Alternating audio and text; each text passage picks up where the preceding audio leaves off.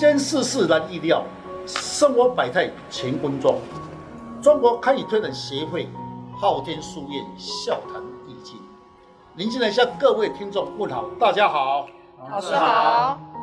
说到武术，坊间很多人确实没有去了解武术的含义，加上很多媒体的报道，有一些误导，产生了两极化，有的说很神奇，有的说很迷信。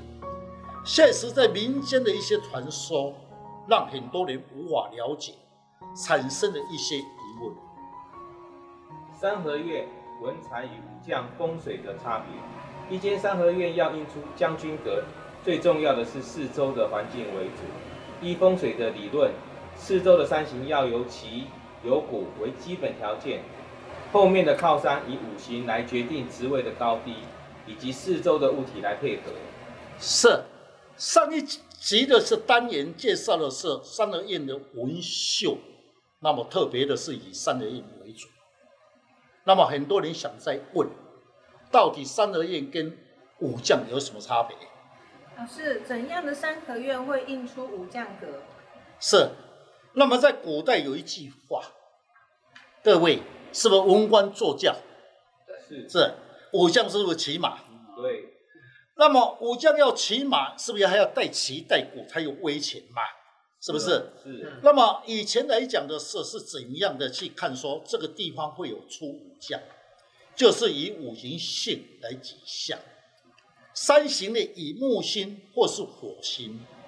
三瓦家里，那么看到这个地方说这个地形的时候有木有火，必须会印出的武将，而不是是印出文采。老师，那请问一下，什么样的山形，呃，可以的形状，可以形容一下，让我们比较了解什么叫木星，什么叫火星？是。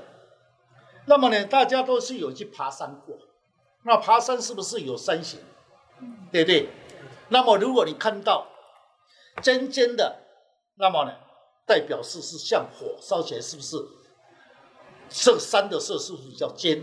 那么就这为火星。哦、嗯。如果你看到一棵像一棵大树木，有没有？这个大树木这个石头很大，哦，那上面是圆圆的，圆圆的，那么就是称为木星。哦。那么如果你看到这个土星，土就像屏风，像土，叫做土星。梯形的。好，梯形对。那么如果是金星是圆圆的，那么叫做金啊，馒头对，叫做金星，可以这样讲。那么水星呢？也就是水流下来，一点点流下来，叫做水形。嗯、那么古代的社呢，就是以这个山形为主。他说石头的山形呢，那么如一棵大树木，这样大家比较容易起来。这棵大树木是不是很高？看起来是不是很有威武威权的这种山形？好，风水学有一句话，他说石头为贵，那么土为文秀。嗯。还有一种形状，刚才讲的是不是三角的形？那么三角形是不是像火星？那么有个头尖尖的，是。那么这个代表就是武将之格。啊，武将是不是要插旗？是。那么有旗，是不是旁边是不是要有鼓？嗯。战鼓，嘣嘣嘣嘣嘣，那旗才会冲。所以他也讲出一句话：要有旗有鼓，才能印出一个好的格局。哦，原来啊，一间三合院要四周围要此山形才能配合四周，才印出武将之格哦。是，那么确实，一间房子或是阴宅阳宅本身，那么要印武将之格，是不是要四周围的山形为主？如果四周的山形有旗，就是火星；有鼓嘞，那么这老师看到这些山形，说：“哎，这个地方呢。”那么一定会出武将之格。那么武将之格本身只有旗无骨，有木星没有骨。骨就是各位，你把它想为说打鼓的，是不是一个圆圆的，上面是平的？是，是不是？这个在商法学、风水学称为鼓。那么这是专业的名词，那么就会称为一句话。以前老师常在讲：舍地呀，左其右鼓啊，右其左鼓啊。也就代表这个地形里面有这种物体，判断这个地方会出武将，资格，文才比较少一点。哦，老师，那你刚提到的，是不是就像我们呃国道五号的部分往宜兰石定的方向，经过平林的山形，就有老师讲的有很多火星的山形，那是不是这个地方就会印出很多的武将呢？是，不会印出的很多武将哦，是五格哦。为什么这样讲？嗯，因为刚才讲的嘛，是不是它本身是不是都是火？三角形的火星没有骨，所以只有五格而已。哦，要有什么？要有骨，才有武将资格。老师，为何您刚说的三形是火星会印出武将？是，刚才观众所讲的，是不是石定有一些出武将资格嘛？其实三形刚才讲，你没再详细看。山的形状是火星，不能破碎。如果破碎的称为不是武将资格，叫破旗，旗就是破。你看打仗打输的人，拿拿个旗子是很很破的，是不是？打赢的人是不是旗很正吗？是啊，所以这个三形呢，可以说为破碎。那破碎的时候呢，那么这个山形来看来是不是破碎？有破碎的山形，代表它什么？石骨会比较多，因为造山运动或者说雨水打的是不是？山脚的是不是土流下来？是不是连石头吗？所以称为武，没有称为将。那老师，台湾的三合院哪一个地方会印出武将呢？是。那么我经过我的调查，也不多，只有呢台中的时候有一个林家雾峰林家有封武将资格，那么他们称为水陆将军。关节不大，因为什么？地形里面只有旗无鼓。我刚才讲，要有旗有鼓才会称为元帅资格，只有小将军的而已。哦，老师，那你刚刚提到的是不是跟台湾的地形、跟寒极这样的一个状况的山脉的山形有关系吗？确实，台湾要出武将资格不多，那大部分的时候有出武将资格。以历史上所调查出来的，封文官比较多，封武将的时候比较少，因为听说以前的文官都是用捐钱，钱捐出去后，那么有钱封官的，那么武将是不是要用体力去打仗？是不是？是你要封你空官，那你有没有体力？啊，你也不会去去什么战争啊？不会战争的，不会去什么什么可以分武将资格？所以台湾来讲。武将确实的不多，为何老师那武将资格的三合月很少？是不是跟着风水也是有关系的呢？是，我们从台湾的历史上来先谈。大家都知道，台湾历史上的定位是不是在明末的时候，郑成功带了一批人来台湾？那么有些将军来到台湾居住的三合院，认为是印出武将资格，其实不是。是他来这里当官，是武将盖一个三合院的房子，大部分都是由唐山，就是现在的大陆，它本身的主营还有主宰的感应。那么很巧，台湾不久又是不是被清朝统治了吗？是。那么在桃园，我有看到桃园大溪的时候，现在的地方有一个改为大坑坑，一间啊大溪坎大坑坑，哈三。一间三合院的古宅，那么呢，有一个家里面的主宰姓李的李廷芳，下代也印出一位将军。当初为什么会印出将军？当初的是内乱，那么这个李家的人呢，那么领导的义兵义勇兵，那么获得清朝的时候训练，李家的是下一代再封为将军。但呢，我详细看他的山形，四周的环境，将军阁不够大。为什么？因为四周的风水地形无旗无鼓，只有小将军而已。那以前的封个将军已经不得了了，是不是？就会很轰动了。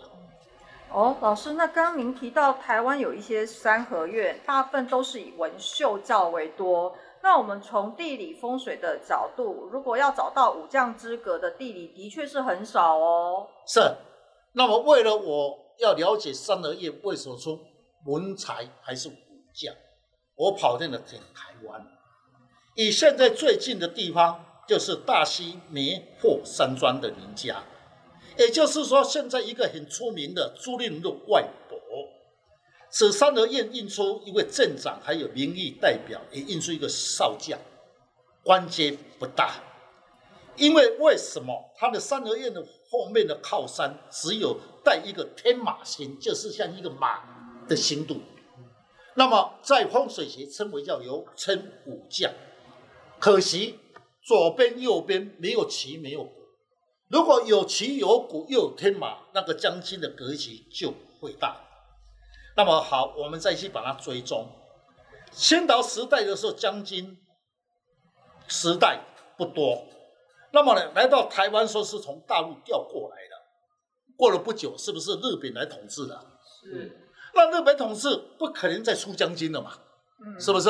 都日本自己封官就好了。对，好。到了民国三十六年，国民党蒋介石又带来一队军队，这些将军出身的是在大陆所印出来的，如宋达了一些上将、中将，大部分都是祖先在大陆的祖营所印过来，像郝柏村啊，那么这一些，那郝柏村的本身我有去过，在盐城，苏州盐城，也是从那边印出来的格局。那大陆印出的将军是不是跟风水地理有关系呢？是，我来讲一个名词，大家可能会比较有印象，在台湾，台湾高雄有个旗山，是不是？大家知道旗山出什么？香蕉。对对对对。那么旗山在过去就是美浓，那么台湾最多的纹绣就出在美浓最为多。第二个。就是现在的新竹县的新埔印出的文秀特别的多，而高雄的旗山，旗山的山形只有山形，我们称之为有旗，可惜为什么没有鼓？所以要印出将军的格局也算不高。那大陆真的有房子会印出将军格吗？是。要问这一段的时候，我要讲到说，我三十几年前的时候，那么两岸开完后，我呢一路到大陆去勘察中共十大元帅之格局。那么呢，发现的时候，这一些十大元帅的格局里面的阴宅与主宅，确实很多将军的故居，在风水学可称为此地真的是印出大金格。如嘞杨尚昆啊、彭德怀、朱德等这些将军资格。嗯，老师，你刚刚有提到啊，有旗有鼓才能够印出将军格嘛？那我们到底是要看阴宅呢，还是看阳宅？哪一个比较重要啊？是。那么大陆有一个名将，那么称为叫做朱德，当初有一句名言。也就是在三十六年，蒋介石来到台湾，我们当时当兵的时候有听到一句话：“杀猪拔毛。”那么在五十年代，当兵的人大家都了解，我们早上的时候呢，必须要练一条歌，叫“大刀放狗放狗头”，就是杀猪拔毛。是，好，有当过兵的人应该会练这一条，应该是在我们现在的年纪，应该要超过他五十岁左右才有办法。现在的当兵没有练这练这条歌了哈。现在想起来，原来蒋介石那么恨朱德，看到朱德的兵啊还没有打，他就先跑了哦。是，确实，在中国里面，也就是在抗战时间跟内战的时候呢，共产党跟国民党在打仗。中共有一位自称的说是一武将资格，天下第一武将资格。我是记得，应该是在一九九八年，我跑遍了大陆大江南北，看过无数的名人的祖营跟主宰。以武将之格来讲，应该是要称为朱德的家乡，确实真的难见的一件武将之格的格局。我们都知道，朱德的官拜中共大元帅，以武将为主体。三法家里面说过一句话：要印出一个武将资格，必须要有条件。也就是说，四周围的环境本身要有什么？要有其有谷，有天马，有天虎。那么刚才那来宾问了，阳宅与阴宅确实都要配合，很巧。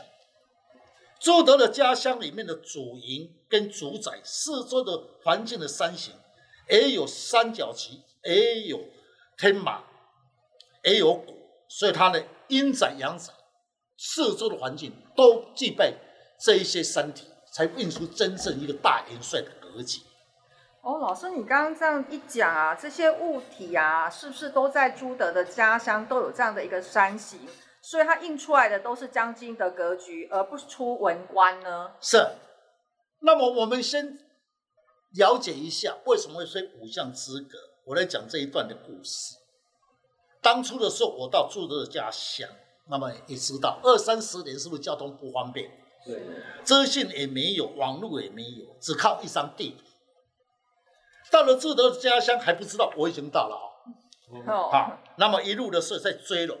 发现山坡地的时候，诶，这山形为什么马鞍山就是像人在骑马那个形状？我们称为马鞍山。是，那么马鞍山的形状特别的多，奇怪，怎么个马鞍山没错？原来当地称为叫马鞍山乡村，好，也就是马鞍山。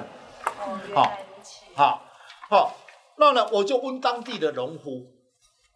说此地有没有出有没有出过大将军？